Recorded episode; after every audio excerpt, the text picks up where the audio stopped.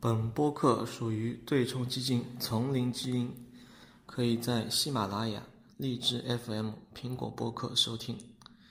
基金情况介绍可以访问网址：三 w dot jungle gene fund dot com 网站地址为 www dot jungle genefund dot com。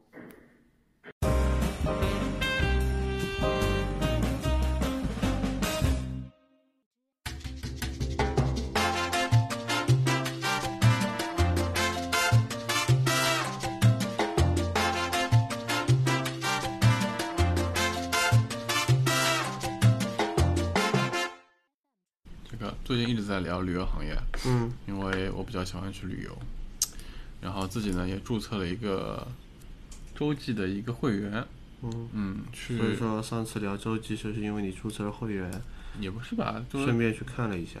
嗯，你去看了一下会那个洲际吗？我还没有，我但是、但是已经在我的计划里，我准备就如果下次有行程的话，我肯定先去下一个洲际 APP 这边注册个会员。啊，是是是，对，我觉得就酒店集团的话，这个 A P P 的话会有一个好处，就是它可以深房型啊，这是所有的那些包括携程啊、O T A 这种不太具备的一个优势啊，让你感觉有种就是不一样的权利和地位，跟那些 在携程啊、Booking 上订的话有点不太一样，嗯。然后呢，今天呢，呃，聊一下另外一个酒店集团希尔顿。为什么聊这个集团呢？因为它最近好像看它的股价非常的凶猛啊，从大概一八年的十二月份的六十块钱，对吧？到现在的最高大概到多少？一百100块一百块钱，对涨了百分之四十。对。那它那它怎么会造成如此凶猛的状状态呢？对不对？然后其实而且这种酒店酒酒店集团的话，不会有那么高的一个或者收益啊，或者一个波动或者一个收入的增长情况。那我把它啊、拿它单独列出来，想列说一下目前这个酒店的集团它的一个盈利模式，以及它啊、它能如此凶猛的原因是什么？好吧？嗯那事实上来说呢，呃，我觉得它的酒店集团它的收入的增长主要来自于啊、这么几点，一点是它第一是它呃酒店的平均的酒店的每晚的价格的一个增速，就相当于是 CPI 一样的，这个是它一个增长的一个因素。酒店价格就房间的价格上涨。对对，第二个呢是它一个同店增速，就是说今年的一个消费比去年的一个消费，当然是剔除了房价之后的一个同店增速的，相当于是 real real 呃增增速，对吧？然后第三个就是来自于它新造酒店的一个收入的增速，这三个部分啊、是呃决定了它酒店的集团它整个集团的收入的增增速的一个因素。当然我这边不算它的一个汇兑损损损损益，对吧？嗯，所以说，从酒店房间数来说的话，那希尔顿的话，目前来说，整个一八年的话，希尔顿它酒店数量的增速在百分之七点五九左右，接近在百分之八。所以跟万豪比的话，我们这边拿拿个对比，就是跟万万豪对比的话，万豪的话，它整个一八年增速在百分之五点五五点五点九二。所以说，希尔顿集团它一八年的酒店的数量的增速，就比万豪要要要高，就是它它扩展的厉害，对，扩展的厉害。而且而且的东西有生意。成成功率高，成功率高，嗯因为你扩展一个酒店要考虑很多很多方方方面面嘛。如果说你扩展一个酒店它成功率不是很高的话，那会造成发展扩展了也会亏亏损变变变变大嘛，对吧？对对对，然后接下来我们看一下整个希尔顿它一个历史的一个情况。然后，二零零七年希尔顿被黑石它所私有化退市，然后二零一三年重新上上市。然后呢，随后呢，它就发布了一些品牌，它酒店集团它也会发布发布品牌的，像那个像类似于那种什么所谓的 LV 集团，什么类似于的 GUCCI 集团，它会也会发布新的一个酒店品牌。在二零一四年，它发布了一个收藏品牌，叫做 Curio，就是相当于是也也是一个高端酒店，但它的一个定位啊，还有一些它的风格和它本身希尔顿会是不太一样的。嗯对，然后在在二零一一一六年，它也是发布了另外一个高端的品牌，叫做 Cane Canopy。嗯然后二零一七年，它又发布了一个中低端品牌叫 True，然后还发布了一个第二个双品牌叫叫叫做 Tap，Tapestry。Tapestry。对，嗯然后就是什么意思呢？就是说它在不断的去做一个创新，不断去做一个推广，但是呢，虽然说它从二零一四年一直到二零一六年，一直到二零一七年，它发布了那么多品牌，对吧？但它总共的所有品牌的一个集中度还是很高的。什么意思？就是说，呃，它虽然说在这几年中发布了大概有一二三四四个品牌，但事实上，所有酒店目前来说，它的占比最高的还是来自于它的。基于美国的一家 Hampton 酒酒店，嗯，就是这这这好像是一家比较中高端断的，但那当然是比希尔顿希尔顿酒酒酒店稍微低一个一个档次啊。就是它这个酒店目前的一个数量占比是在百百分之四四十左右左右。也就是说，我虽然说我有好几个品牌，我有还有十几个酒店品牌，但事实上真的占收入最多的还是那几个酒酒店。比方说这五家酒店，比方说 Hampton、希尔顿花园、希尔顿以及逸林，还有一些。豪姆沃的这五家酒店可以占所有的希尔顿集团的百分之八十五以上的份额。嗯嗯。所以说它是基于这样子一个集中化管理，那慢慢的再去，当然也会可以再做一个其他的一个配置，比方说我去发布一些子品牌，这样去做一个推广。但是总体而言，它的集中度还是很很很高很很高的。嗯。那么这点就跟万豪就不太一样了。万豪的话。很，它的酒店非常的丰富，非非非常的散。目前万豪，我上次看到大概有三十个酒店品品品牌，而希尔顿目前才只有十四个，就发布完之后它还就十十四个品牌。也就是说，万豪在二零一七年、二零一八年它没有发布任何品牌，但它已经也有三十个品牌。而希尔顿在二零一四年到现在发布了四个品牌，它目前也就就十四个品牌。嗯，收入比较集中，收入比较集中，而且还比较好管理。这也是为什么希尔顿的它目前来说它的收入的增速会比较的稳定，而且还比较高的原因在这里。第二个因素就是说，它呢，希尔顿它这个营营业情况非非非常好，无论是营业利润率还是净利润率，它都有一个从这边从可以看到它都有个上升的一个趋势在这里。嗯那这边就会讲到整个酒店行业的一个变革，什么变革呢？就是让就是它会更多的以。呃，以一个授权的形式来代替一个本来是管管理的模式，就是说我本来加盟了，对，就对对对，没错，就加盟。但是呢，加盟这东西是非常具有风风险的，我认为啊，无论是对于酒酒店集团来说，还是对于整个的酒店的自己来说，因为加盟第一。我酒店集团没有任何的权权利，我只有监督权。监督权的话，但但最后我也没有任何的行使的执行权利。酒店集团不属于酒店啊，酒酒酒店本身是不属于酒店集团的，它属于个人或者第三公司的。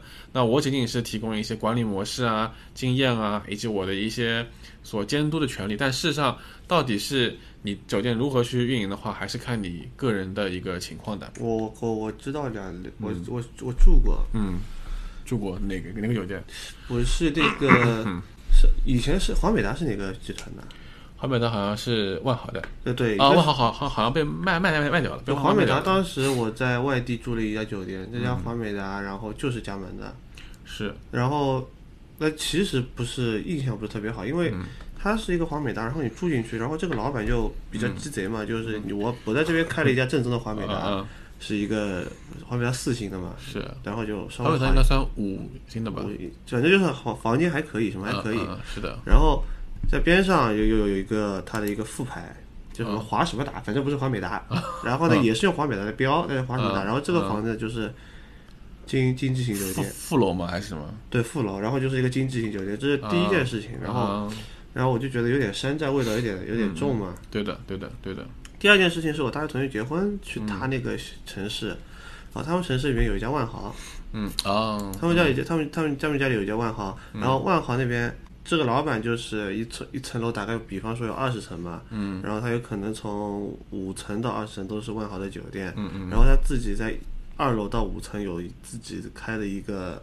洗洗浴中心啊，桑桑桑桑桑拿中心啊，然后就就就感觉就是非常山山寨，非常山寨。你进这个大厅，你要穿过洗浴中心吗？也不是穿过洗浴中心，就是它的那个装修的风格就非常非常的不搭嘛。你也知道这种，是我知道，就算是高档的洗浴中心的装修风格和万豪酒店还是有本质的差别的。嗯，对的，对对。然后你要。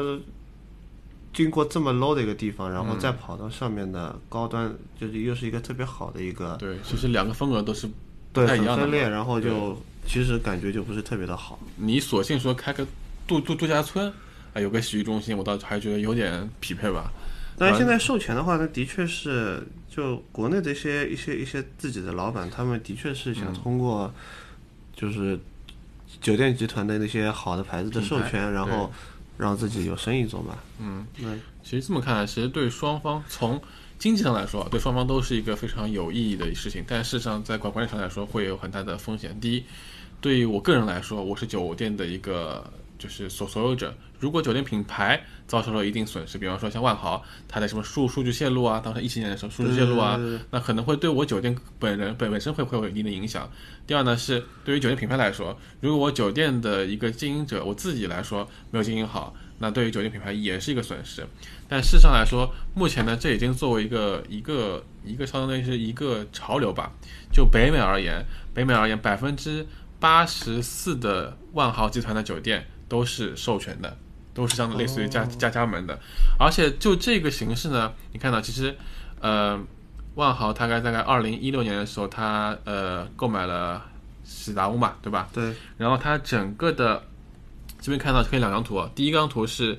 万豪的它酒店的授权的占呃授权酒店占比情况，它是呈一个上升趋势，但当然在二零一六年它也会它因为有收购喜达屋，所以会会会下下降，慢慢的它又有个有个上升的趋势。然后因为授权的酒店的占比增多，才导致万万豪它整个的营业利率一个一个向上好。因为首先我对于我酒店集团而言，我是授权的，我没有任何风险，酒店亏损不亏损，我都要都要给给给给给给我钱，对对吧？都是加盟费。第二呢，其实对我来说，我只要给一定的就是监督啊，或者怎么样子就可以了。而且我对我的发展来说会会比较比较快，因为我可以在现有的酒店中，我去找一些我可以找加加加盟的一些一些酒店的个数。这样的话对我来说扩张会非常的有利。但是呢，也刚刚你说到很多问题，就是说他的酒店的自己的经营者，包括说酒店品牌各各方面会造成很大的影响。所以说，其实这对于酒店酒酒店集集团而言，它的一个选址，它的一个。扩张它的一个，包括说选择这个酒店的所有者是有很大的一个不可控因素，对不可控因因因素。